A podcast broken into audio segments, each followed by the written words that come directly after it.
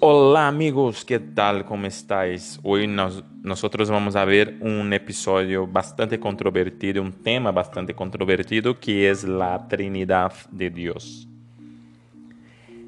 El creer en la existencia de Dios. La creencia de que existe un ser divino mucho más grande que el hombre ha sido común en todas las culturas y civilizaciones.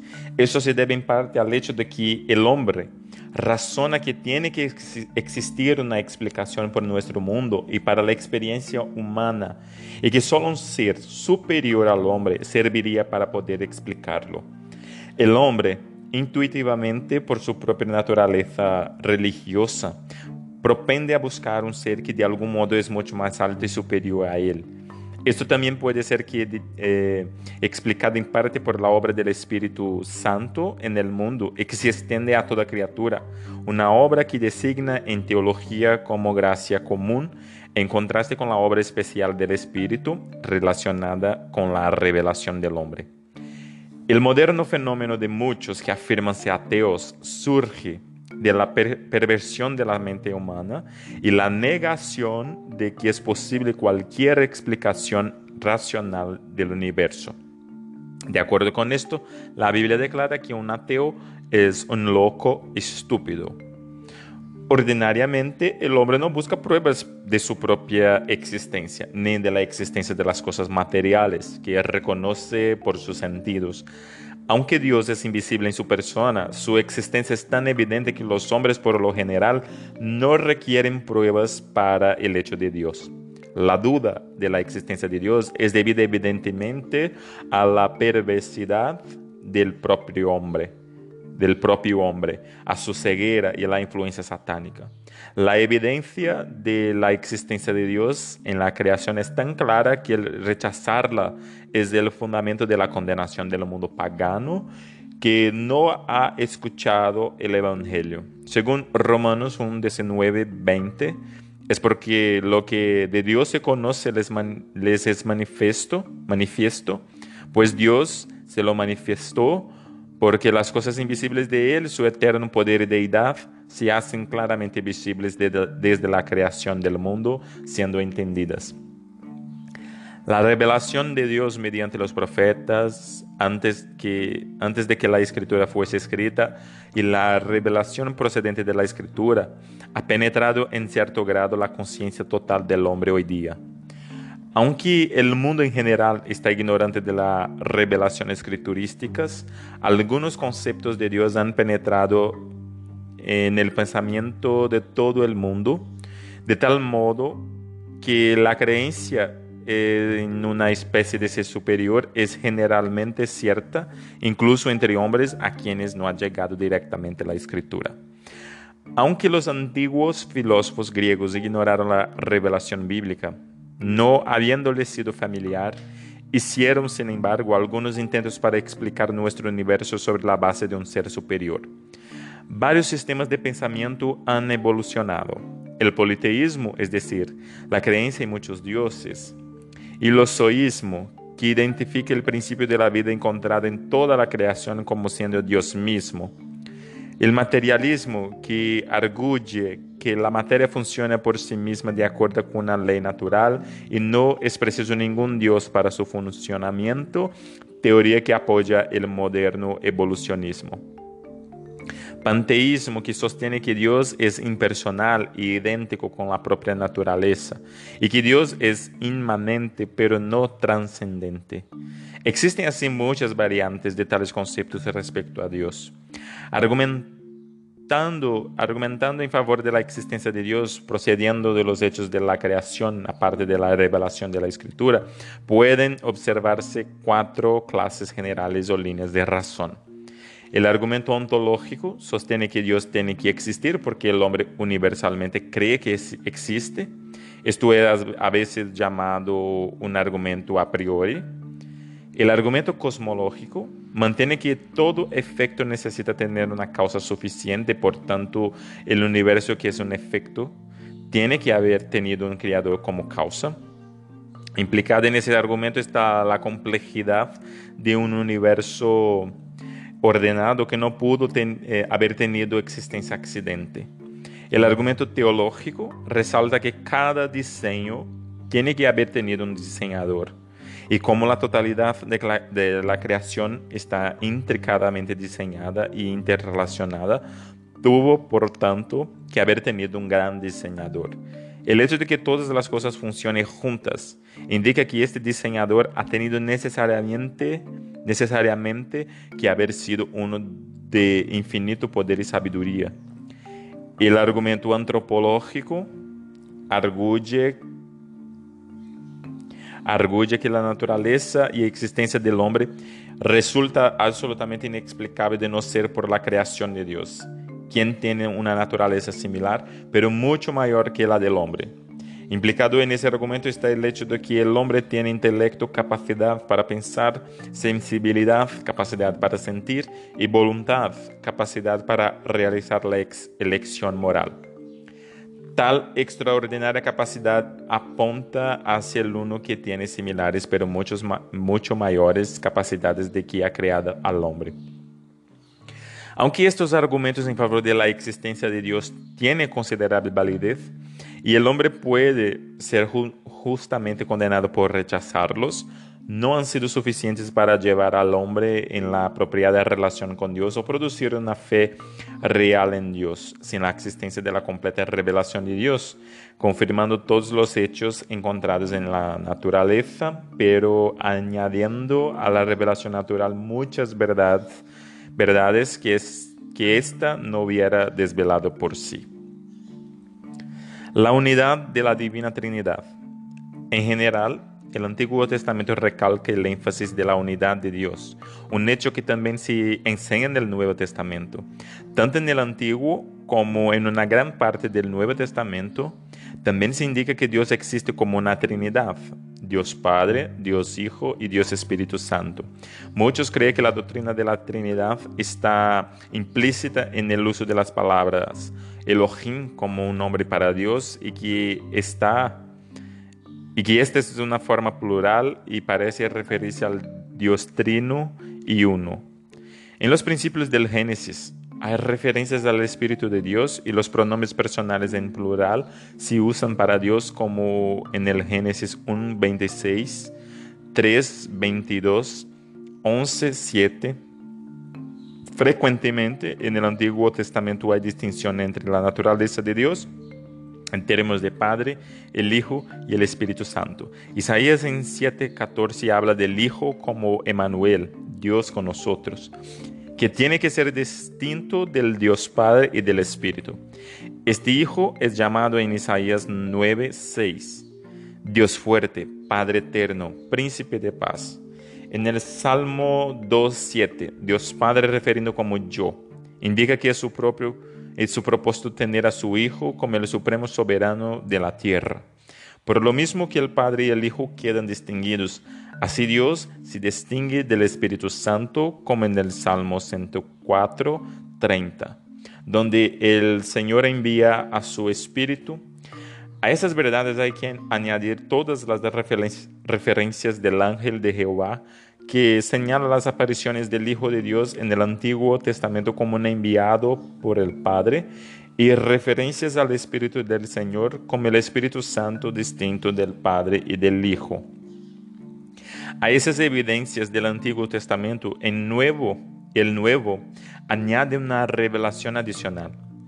Aquí, en la persona de Jesucristo, está el Dios encarnado, concebido por el Espíritu Santo y con todo Hijo de Dios el Padre. En el bautismo de Jesús, la distinción de la Trinidad se hace evidente con Dios, Dios Padre hablando desde los cielos, el Espíritu Santo descendiendo como una paloma y esparciendo luz sobre él, y el propio Jesucristo bautizado. Esas distinciones de la Trinidad se observan también en pasajes tales como Juan 14, 16, donde el Padre y el Consolador quedan distinguidos del propio Cristo. Y en Mateo 28, 19, donde los discípulos son instruidos para bautizar a los creyentes en el nombre del Padre, del Hijo y del Espíritu Santo. Las muchas indicaciones que hay, tanto en el Antiguo como en el Nuevo Testamento, de que Dios existe o subsiste como trino y uno, han conformado la doctrina de la Trinidad como hecho central de todas las creencias ortodoxas, desde los principios de la Iglesia hasta los tiempos más modernos. Cualquier desviación de esto se considera como un apartamiento de la verdad escriturística. Aunque la palabra Trinidad no se da en la Biblia, los hechos de las revelaciones escriturísticas no permiten otra explicación. Aunque la doctrina de la Trinidad es un hecho central, el núcleo de la fe cristiana está más allá de la comprensión humana y no tiene paralelo en la experiencia del hombre. La mejor definición es el sostener que aunque Dios es uno, Él existe en tres personas. Estas personas son iguales, tienen los mismos atributos y son igualmente dignas de adoración, culto y fe. Con todo, la doctrina de la unidad de la, divinidad está clara en el sentido de que hay tres dioses separados, como tres seres humanos separados, tales como Pedro, Santiago y Juan. De acuerdo con esto, la verdadera fe cristiana no es un triteísmo como creencia entre, dioses. Por otra parte, la Trinidad no tiene que ser explicada como tres modalidades de existencia, es decir, que un solo Dios se manifiesta a sí mismo en tres formas. La Trinidad es esencial para el ser de Dios y es más que una forma de la revelación divina. Las personas de la Trinidad, aunque tengan iguales atributos, difieren ciertas propiedades.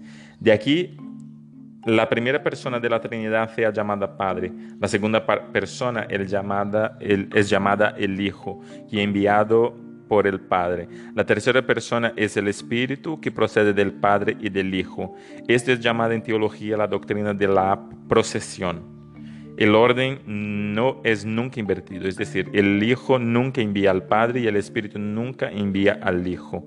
De la naturaleza de la unicidad de la divinidad no existe ilustración o paralela en la experiencia humana.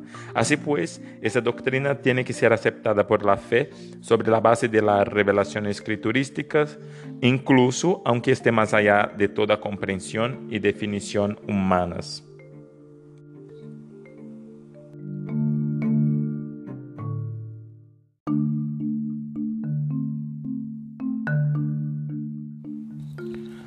Los nombres de Dios. En el Antiguo Testamento hay tres nombres atribuidos a Dios. El primer nombre, Jehová o Yahvé, es el nombre de Dios aplicado solo al verdadero Dios. El primer nombre aparece en conexión con la creación en el Génesis 2, 4 y el significado del nombre se define en el Éxodo 3, 13, 14 como yo soy el que soy. Es decir, el existente por sí mismo, el eterno Dios. El nombre más común para Dios es en el Antiguo Testamento es Elohim, una palabra que es utilizada tanto para el verdadero Dios como para los dioses del mundo pagano. Este nombre aparece en el Génesis 1.1. Se ha debatido mucho este nombre pero parece incluir la idea de ser el uno y fuerte, el ser que tiene que ser temido y reverenciado. A causa de estar y esta es una forma de estar en una forma plural, parece incluir a la Trinidad, aunque puede ser usado también en las personas individuales de la Trinidad. El tercer nombre de Dios en el Antiguo Testamento es Adonai, que comúnmente significa dueño o señor.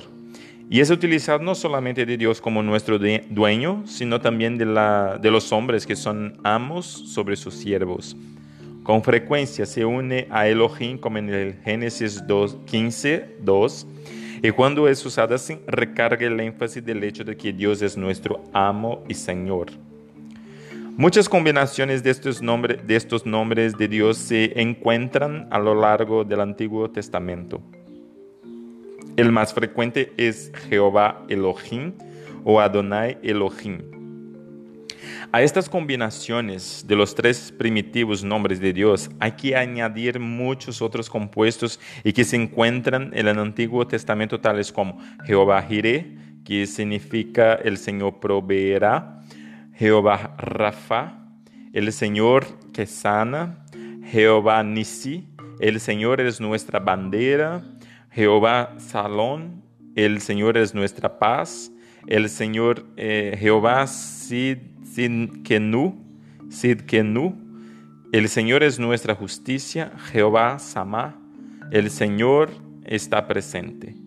En el Nuevo Testamento se encuentran títulos adicionales en donde la primera persona se distingue por el Padre, la segunda como el Hijo y la tercera como el Espíritu Santo. Estos títulos, por supuesto, se encuentran también en el Antiguo Testamento, pero son más comunes en el Nuevo. La discusión respecto a estos términos seguirá en los capítulos que tratan de las personas de la Trinidad. Los atributos de Dios. En el ser esencial de Dios hay ciertos atributos inherentes o cualidades esenciales de Dios. Tales atributos están eternamente mantenidos por el Dios Trino y Uno y son iguales para cada persona de la divinidad. Incluido en dichos atributos está el hecho de que Dios es espíritu, Dios es vida, Dios existe por sí mismo, Dios es infinito, Dios es inmutable o sin cambios, Dios es la verdad, Dios es amor, Dios es eterno, Dios es omnisciente y Dios es omnipotente. Otras variantes de tales atributos pueden verse en el hecho de que Dios es bueno, Dios es misericordioso, y Dios es soberano. Todas las perfecciones están atribuidas a Dios de forma infinita y sus obras, así como su ser, son perfectos. El gran diseño y los detalles del universo son evidencia de su infinita grandeza y soberanía, su poder, su sabiduría. Su plan de salvación, según está revelado en las Escrituras, es otra evidencia de su amor, su justicia y su gracia.